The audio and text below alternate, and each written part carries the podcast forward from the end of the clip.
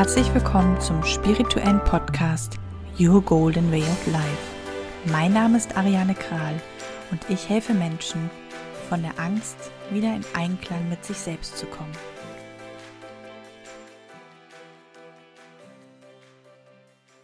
Wusstet ihr, dass alle Themen und Herausforderungen, die wir im Erwachsenenalter haben, mit deinem inneren Kind oder mit unserem inneren Kind zusammenhängen? Darauf werden wir im heutigen Interview eingehen.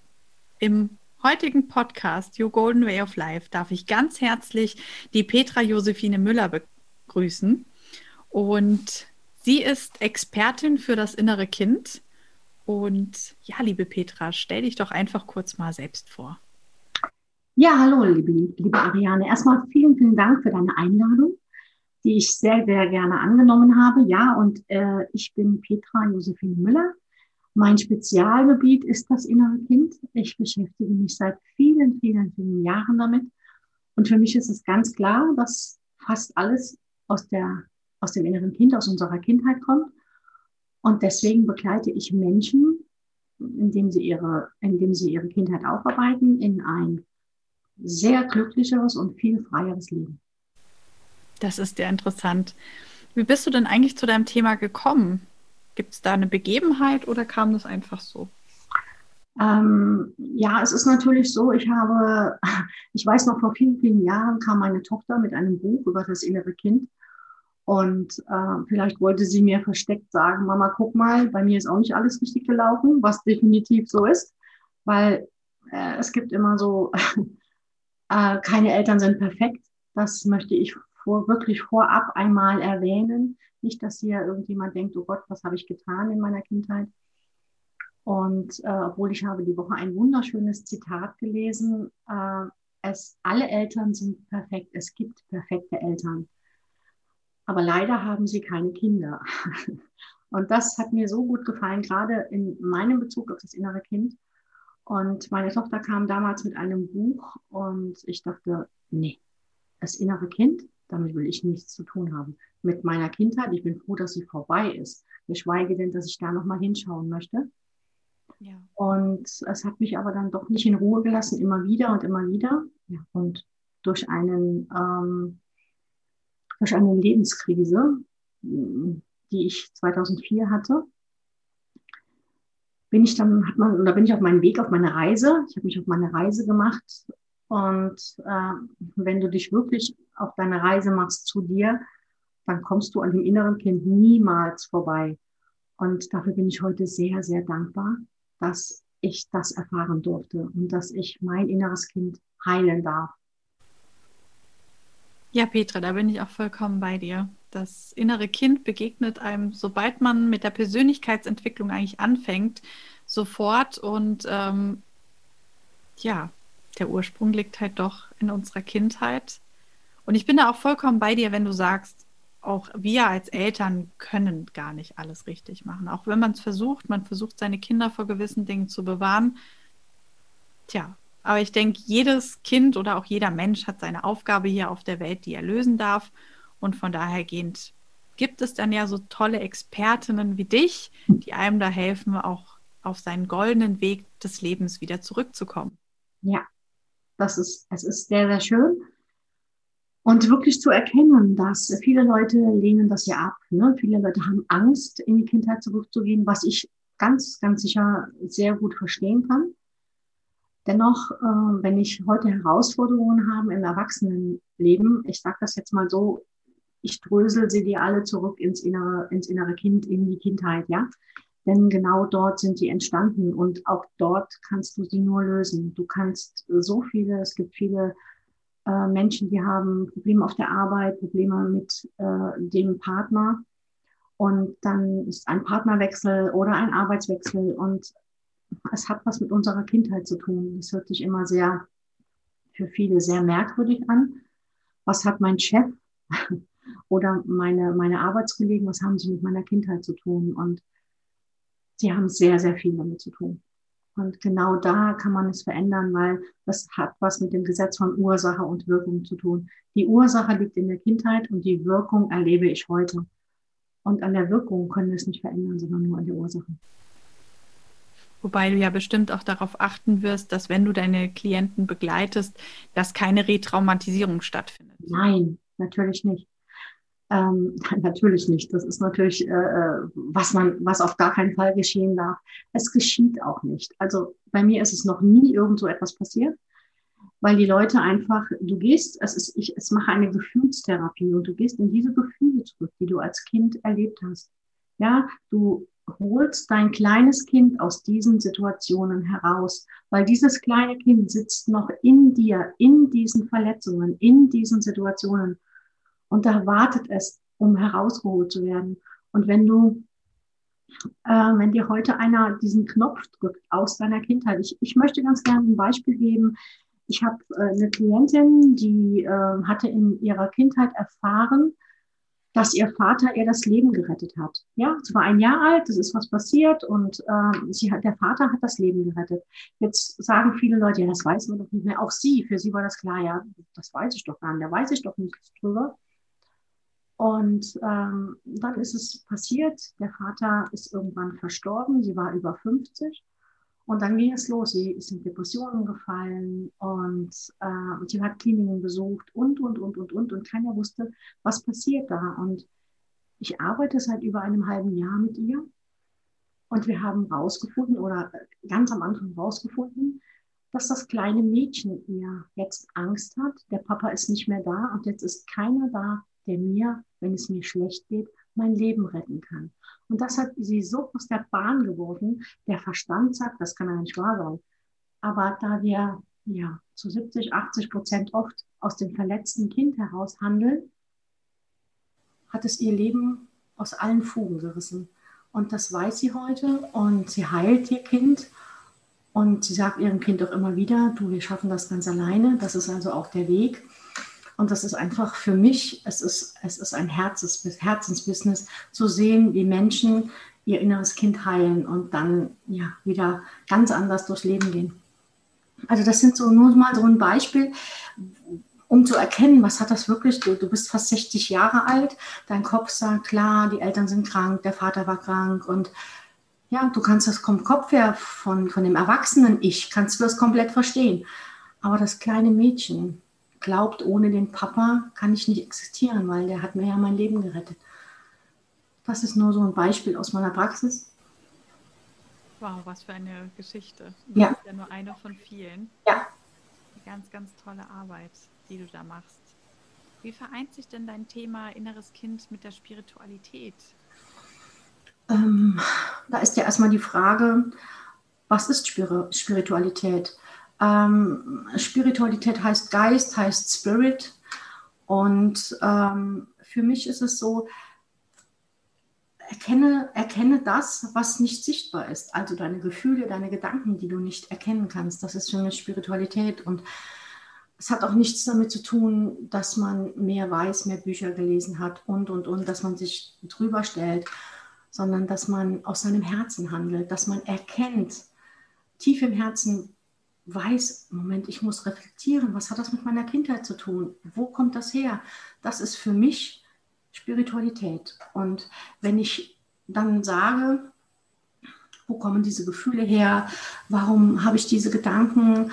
Und arbeite damit, dann ist für mich eigentlich Spiritualität bodenständig. Also es gehört ins, ins Leben rundum. Und wenn ich weiß, dass ähm, für mich ist das so, dass alles aus der Kindheit kommt oder fast alles aus der Kindheit kommt. Und somit ist es ganz klar, dass es eins und verbunden ist. Mhm. Wie lebst du denn selbst deine Spiritualität? Würdest du sagen, dass du schon sehr erleuchtet bist? Weil man sagt ja so, dass das Allerhöchste, was es gibt, ist so dieser Spirit, den erreichen können, die Erleuchtung. Nein, Ganz sicherlich nicht. Ich möchte sie auch in diesem Leben noch gar nicht. Ich erfahre gerade noch so viel und bin auch wie viele, viele andere weit weg von der Erleuchtung. Ich glaube gar nicht, dass das das Ziel ist. Das Ziel ist, ein glückliches Leben zu führen und mit allen Herausforderungen im Leben klarzukommen.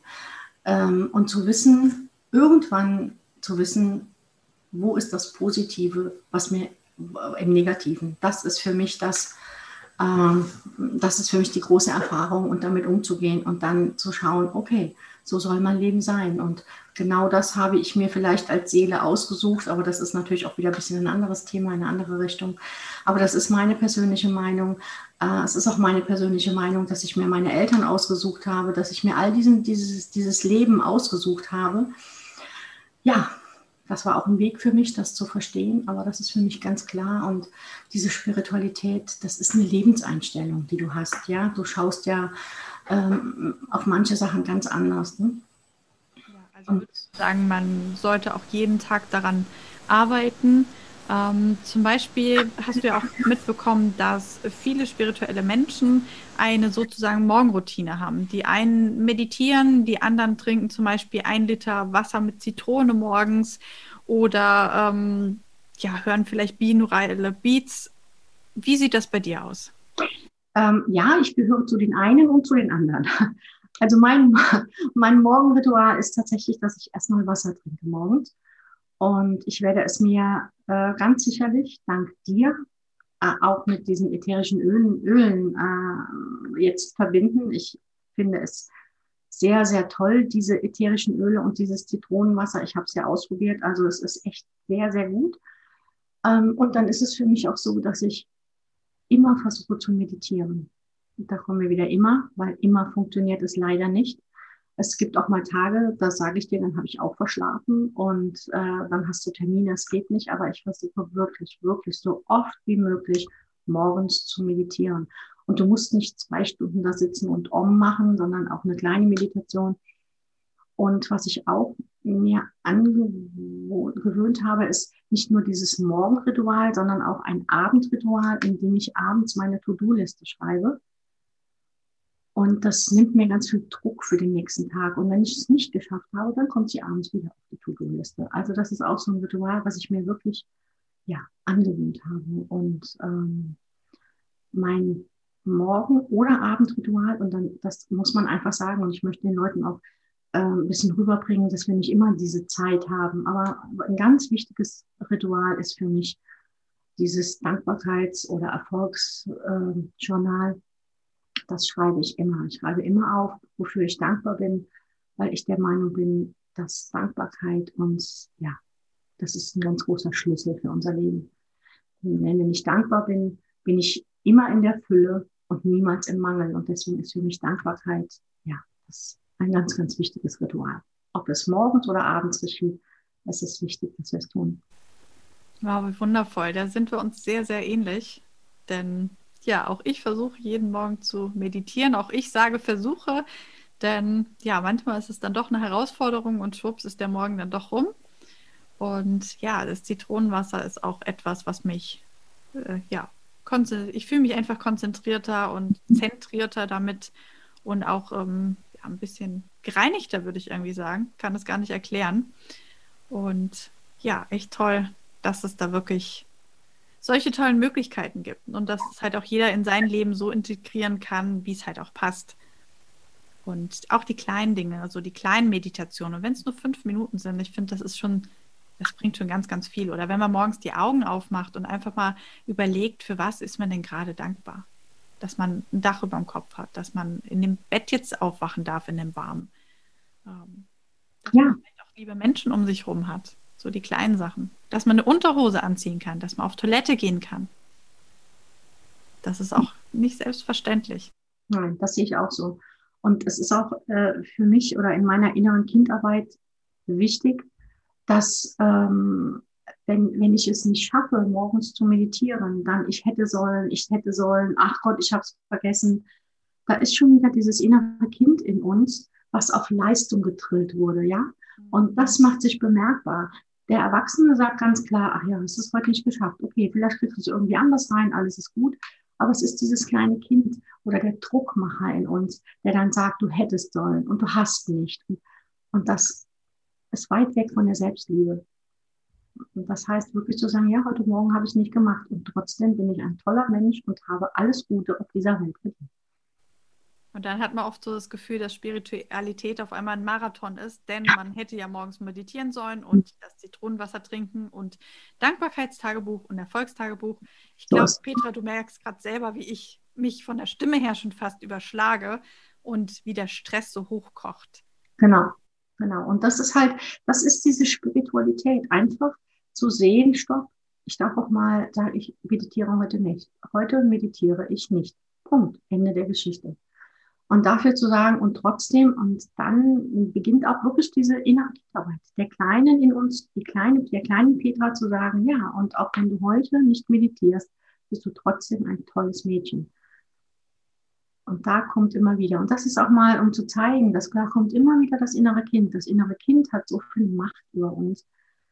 Und die Menschen, die sich damit nicht auskennen, können das überhaupt nicht verstehen. Warum? Was ist denn da? Warum bin ich gerade so? Warum ist meine Situation gerade? Warum handle ich so, wie ich handle? Weil es halt immer, es ist immer das innere Kind. Definitiv. Wie wundervoll. Ja, ich hätte noch eine letzte Frage an dich. Ja. Was möchtest du anderen Menschen mit auf den Weg geben, damit auch sie ein gutes Verhältnis zu ihrem inneren Kind haben?